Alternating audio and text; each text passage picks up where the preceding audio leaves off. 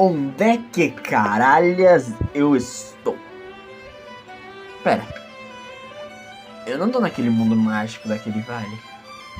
Mas. Este garoto que eu estou vendo. É ele. É o Victor. Olá, narrador. Olá, Victor. Pera, Victor? Como é que você tá falando comigo? Ah, eu sou você, uai. Claro que eu tô falando contigo. E é que eu tenho um favor para pedir. Tá, você já me tirou da minha realidade mesmo. O que você precisa então? Eu preciso que você narre. O presente. Tipo, não aquela história, mas. Mas eu preciso que você narre de uma forma mais pessoal o presente. Você tá dizendo pra mim narrar em primeira pessoa, então? Exato. Bem, então você pode começar logo. Vai, vai, vai. Olá, eu sou o Victor. Bom, assim como no livro, eu percebi que chegou a hora de eu começar a executar o plano. É, o plano. Só que é o seguinte: eu quero seguir igual o livro. Exato. É loucura. Porque é o único jeito de eu mostrar quem eu realmente sou. E hoje vocês irão me acompanhar em mais um dia de aula para entender quão chata é minha vida. Eu acordo cedo, 6 e meia da manhã. Minha aula começa às 7 e 10, mas 6 e 50 eu já estou na escola, observando a todos. Ninguém me cumprimenta como sempre. Lá no fundo está ela, a tão perfeita, a tão linda, a tão maravilhosa. Seu nome não é Ana, é Lia. Ao lado dela, a tão perfeita como Maria Júlia. Mas meu foco é Lia, sempre foi. Eu me apaixonei por ela pela primeira vez no quinto ano quando brincamos que eu era o presidente e ela a primeira dama barra vice. Ou quando brincávamos de Lego, em que ela era sempre a minha esposa. Sabe, essas brincadeirinhas que sempre tem um parceiro? É. E eu lembro do pessoal.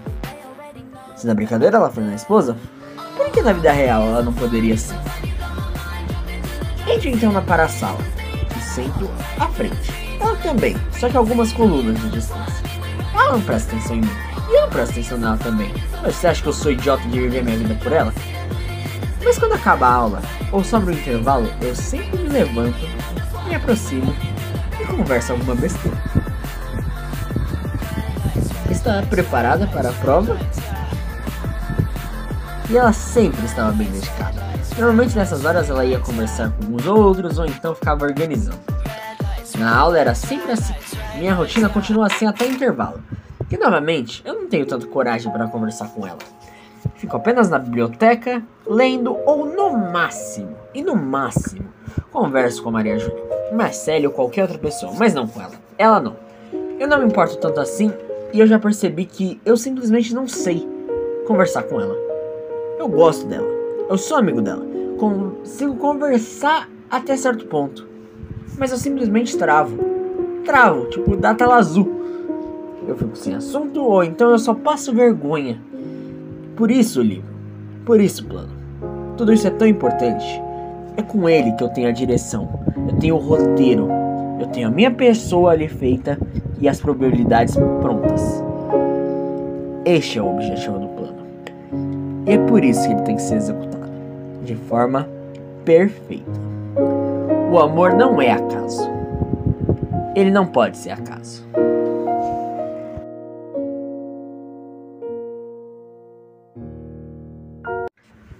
Passaram-se os primeiros dias após a chegada. Já estavam todos se acostumando com as suas rotinas de aula, mas o pessoal estava mesmo animado com os clubes. Algo que sempre foi um sonho de filmes americanos. Ana tinha se inscrito no clube de debate e no de estudos complementares. Ela até pensava em entrar no conselho estudantil, mas ainda tinha dúvidas. Victor, por sua vez, estava no clube de teatro, debate, economia e um clube mais nerd ainda. E ainda queria ser membro do conselho estudantil. No geral, as pessoas dividiam as mesmas salas de aulas, exceto por pequenas divisões devido à idade ou quantidade de pessoas. Sim, andava sempre muito Todo mundo sabia que aquilo não era profissional. Eu estava vivo.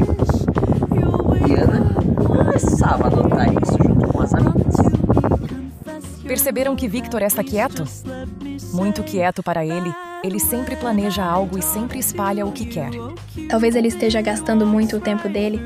Não, ele tem algo com certeza. Só não deve ter planejado 100% porque se tivesse, já teríamos ele falando frases estranhas, tipo quando ele falou que o inverno estava chegando. Eu lembro quando ele criou o caos falando que determinadas pessoas estavam no level 3 ou coisa assim. Ele é um pouco estranho nesse ponto. Gente, isso não é legal. Vamos mudar de assunto. Terminou Marcele. Ela não gostava de falar assim mal de alguém. E de fato, é algo bem desconfortável, a não ser que você seja eu. Aí você pode falar mal de quem você quiser. Entendeu? Ana ficou pensativa. Estaria algum grande plano de Victor vindo aí? Seria algum trabalho escolar que ninguém tinha vontade de fazer, exceto ele, e com isso ele criou o Discord de uma escola inteira, como ele ficou enchendo o saco de todo mundo, dando pro professor pra fazer uma eleição que ele mesmo quase saiu prejudicado porque ele é burro, mas se não fosse aquele vírus a. Vamos voltar com uma mágica do replay instantâneo. Seria. Tá, foda-se. Eu não vou reler essa parte pra vocês. Enfim, seguiu sua rotina como ótima aluna. Conversava com as amigas, prestava atenção na aula e tudo mais. No final daquele dia, teria a primeira sessão do clube de debate, que era do outro lado do campus. Ela caminhava quando apareceu o agroboy Nick. Ele andava sob cavalo. Olha só. Ana estava distraída com seu fone de ouvido ouvindo algumas músicas. Mas quando um cavalo começa a galopar ao seu lado, é óbvio que você consegue. Nick começou então a ostentar. Ela olhou e tirou o fone. Ah, olá, Nick. Da onde você tirou o cavalo menino? Clube de equestres. A gente cuida dos animais. Aí podemos andar com eles de vez em quando. Olha por onde anda. Disse enquanto o menino a observava. Victor passava ali andando enquanto conversava, se despedindo de Iago. Depois a gente joga algo. Tem um clube para ir. Disse Victor, quando o cavalo passou próximo, o assustando, fazendo ele cair para trás. Iago riu. Ana olhou tensa, pensando que poderia ter se machucado, mas se aliviou quando percebeu que Victor estava bem e começou a gritar: Ô seu filho da puta! Olha por onde anda, caralha! A porra do cavalo não tem que estar tá na porra da rua onde anda a pessoa! Quem é porra aqui? Tu não olha onde anda e vem falar. Quer brigar arrombadinho. Não desce desse cavalo, Nick. Ignora. Ela então olhou diretamente para Victor, como se estivesse reprimindo ele. Aquele olhar de desapontamento e ao mesmo tempo para pedir silêncio.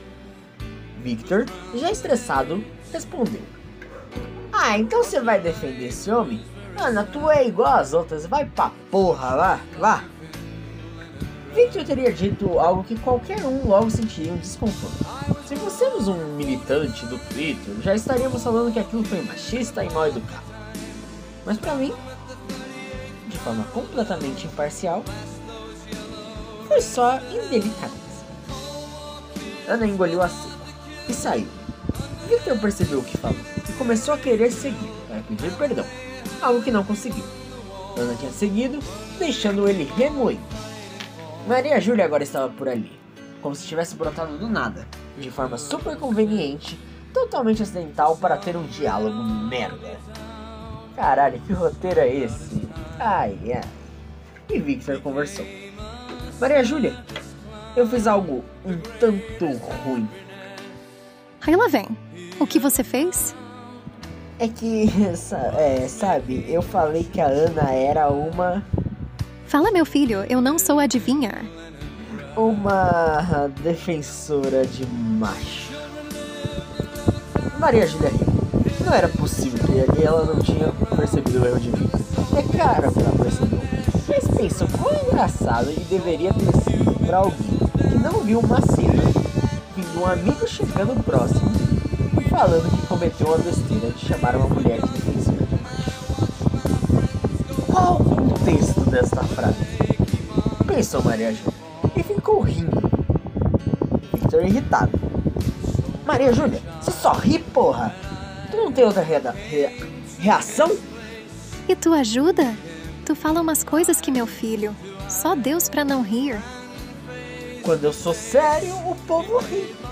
Quando é para rir, o povo fica quieto. Puta merda. Victor às vezes fala umas coisas que não tinham nenhum sentido. enquanto ele tava falando uma coisa séria, parecia que soltava uma pedra. Tipo, quando ele falou que Hitler tinha cabelo roxo. Cadê a droga do contexto dessa frase? Não importa. Então, ele olhou o relógio e percebeu que estava atrasado. E foi indo até o prédio do clube de debate. Maria Júlia ficou ali, riu mais um pouco e voltou a andar com seu celular na mão. Victor entrou no prédio, suado. Sabe como que é? Um menino que só anda de camisa comprida, é meio gordinho e tá num clima ensolarado e dá uma corridinha, né? Você sabe. Ele abre a porta e o pessoal já estava lá. Ele poderia entrar quieto, mas não. Ele preferiu falar. Oi, pessoal! Como estão vocês? Gritando, porque ele é idiota. Enquanto isso, o intermediador de debates ficou olhando e as pessoas que conheciam ficaram envergonhadas. O professor, um homem careca e com umas camisas arrumadinhas, chamada Bruce, dava aulas de história e filosofia durante a manhã e nas tardes dava alguns trabalhos extras. Não é que pagavam mal, ele gostava disso. O clube de debate era apresentado por ele e por outro professor. Funcionavam da seguinte maneira: eles dividiam a turma em dois, e então mostravam fatos ouvidos sobre algum tema. Naquele dia era um tema bem simples: era como se enturmar. Um grupo defenderia um ponto de que a sociedade só enturma aqueles que são considerados padrões, aqueles que são iguais. Outro grupo iria defender que o ponto bastava ser uma pessoa legal, educada e seguir o mínimo de um ponto para se enturmar. A turma foi dividida em dois. Victor dizia, Victor torcia para ficar, quer dizer, ficar, entrar no grupo de Ana. No caso, eles ficaram de time oposto, porque você sabe como é o destino. Ana estava defendendo o que pensava, então era óbvio que seria implacável. Já Victor defendia o que ele pensava também. Seria um bom duelo, a não ser pelo fato de que Victor já estava nervoso e estressado. O grande embate chegou após os 20 minutos de blá blá blá blá blá blá. Ele se posiciona de frente a frente e. Let's get ready to rumble! Vamos lá! E nessa grande competição, do lado direito estava Ana, do lado esquerdo, Victor. Eles teriam um tempo de 5 minutos, ou até um conseguir refutar o outro. E Victor começou com o seguinte argumento: Bem, bem, bem. Como pode dizer que é fácil se tornar?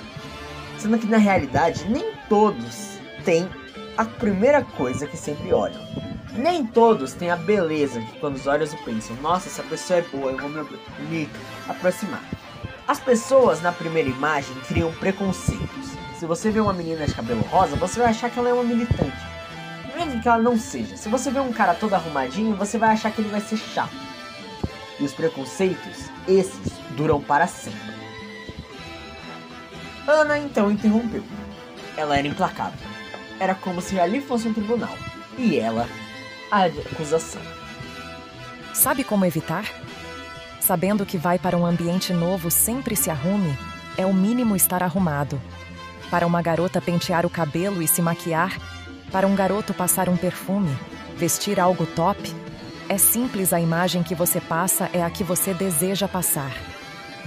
Hum, então imagine, tem um garoto ou uma garota linda de um lado, olhos verdes ou azuis, um belo corpo e usando uma roupa interessante. E do outro lado temos um chumbrega. Alguém sem as características belas nem padrões e não está bem arrumado. Para qual você olha? A plateia sentiu, concordando que olharia para mais bela. Então, Victor continuou o argumento. Então, considerando isso, você vai ver a pessoa bela como perfeita e a outra como qualquer. Ou até pensaria que ela fosse feia e qualquer coisa chuva. E assim você cria um preconceito que dura até a quebra da bolha, que tem que ser estimulada por você. E as pessoas não querem sair da zona de conforto. Você mesmo não queria. Então, com todo esse preconceito, como que você vai se enturmar? Como é que você vai falar com a pessoa? Existe uma coisa chamada educação. Ela então pausou. Poderia sentir um clima de indireta para Victor que, se, que achou que era realmente direto. Sabe como evitar? Sabendo que vai para um ambiente novo, sempre se arrume, é o mínimo estar arrumado. Para uma garota pentear o cabelo e se maquiar, para um garoto passar um perfume, Vestir algo top?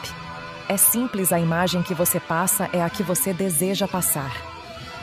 Então qual é a sua tática? Parece que não foi bem você que foi atrás deles. Se você é novo, como saber em quem se aproximar? E se o povo tem preconceito contra você, qualquer coisa que tivesse te ignoram? Ana então jogou a delicadeza pro alto. Qualquer coisa tipo chamar sua amiga de uma biscate qualquer? A sala se calou. Victor corou. Fizeram até uns barulhos de hum, aquele hum, aquele de vergonha, sabe? E Victor começou a se defender. Calma lá, calma lá, você tá tirando fora do contexto. O contexto é muito. Se você fosse tão legal assim, tu pediria desculpa, não gritaria.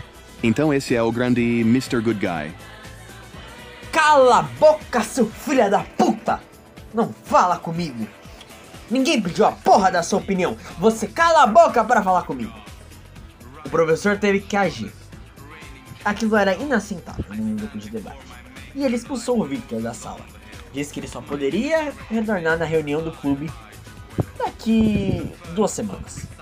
Victor saiu bravo. Colocou seu fone de ouvido e então colocou uma música. Uma música que fazia ele se sentir um vilão. E ele marchou, como se fosse um vilão. Talvez fosse apenas a parte de um algo do plano dele. Ou será que foi apenas um erro? Sua raiva é genuína. Mas tudo tinha um propósito. Ana ficou no clube. Sua equipe ficou como ganhadora. Era claro que eles iriam ganhar. O argumento realmente parecia melhor. Então ela saiu. Ela até pensou se tinha exagerado, mas como uma boa virginiana, sabia que não. Ela voltou até os quartos, passou no refeitório, teve sua janta e foi para o quarto. Ela tinha que estudar. Se queria ser uma das melhores, teria que estudar como uma das melhores.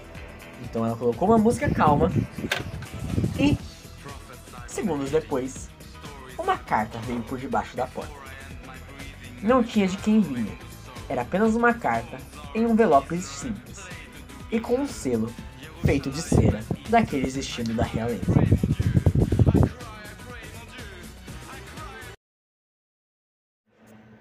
Olá, minha querida. Olá, como você está? Este é um ano bem novo. Teremos diversas coisas para decidir. Nosso futuro e por isso venho conversar com você. Parando para pensar, no passado todos apenas escreviam por cartas. Era trabalho, comunicar parentes, comércio e tudo mais. Parece que com os anos isso foi mudando. Bem, tudo começou em janeiro, quando eu percebi que poderia ser o último ano que eu veria algumas pessoas. E eu percebi que eu não conversei tudo que eu poderia. Tem tantas coisas que eu não sei sobre você. Tem muitas outras que você não sabe sobre mim. Dizem que amigos devem se conhecer. E eu percebi que não deixo os outros me conhecer. E pensei, como posso manter contato quando o ano acabar? E se a gente voltasse ao pouco como era antigamente? Quando se escrevia cartas e esperava pela resposta. Cartas que podem levar a grandes coisas ou apenas são registros. Pense que no legal, no futuro, poder dizer que trocou, é, trocou cartas com o futuro presidente. Bem, te proponho um desafio. Não sei se é exatamente um desafio, mas é uma proposta. Vamos nos escrever cartas, uma vez por semana, sobre vários temas para nos conhecer. Eu serei o mais sincero possível. Claro, que pensei que você poderia não aceitar, mas o que perderia?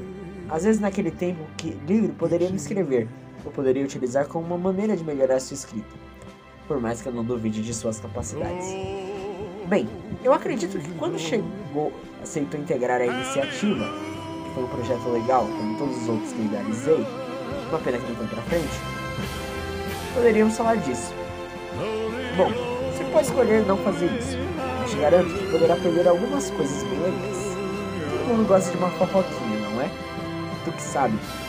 Mas para engajar um papo, eu queria falar de redenção.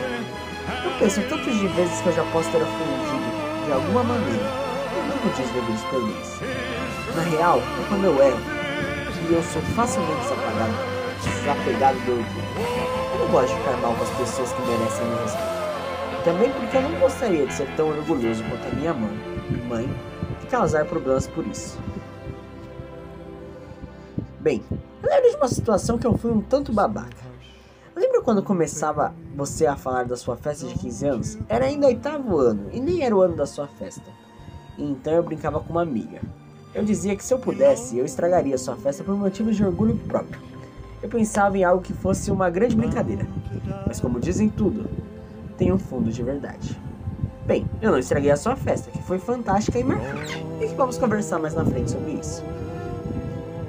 Tipo, eu era muito maldoso. Pensava coisas que não deveria me orgulhar. Lembro que ainda no oitavo ano te apelidei de Bibi Perigosa. Chamava isso porque te via como defensora de algo que eu não conseguia ver como positivo. Eu achava que os pequenos atos já te condenavam, como se fosse uma Jezebel. Bem, eu já tive muitas atitudes más. Posso até ter sofrido, mas não acho que foi sem merecer. Eu acho que eu estou melhor. Por isso é que eu tenho um pouco a dizer. Se quiser falar presunções sobre isso, ok. Por mais que eu não me abriria tanto. Mas eu pessoalmente gostaria que aceitasse minha proposta. Para que eu possa fazer o certo. Bem, eu irei fazer isso com mais algumas pessoas. Mas não sei o porquê, eu acho que você tem um potencial para ser bem mais especial. E é isso. Muito obrigado por essa carta. E agora, acho que podemos continuar com o. Assinado, o Excelentíssimo.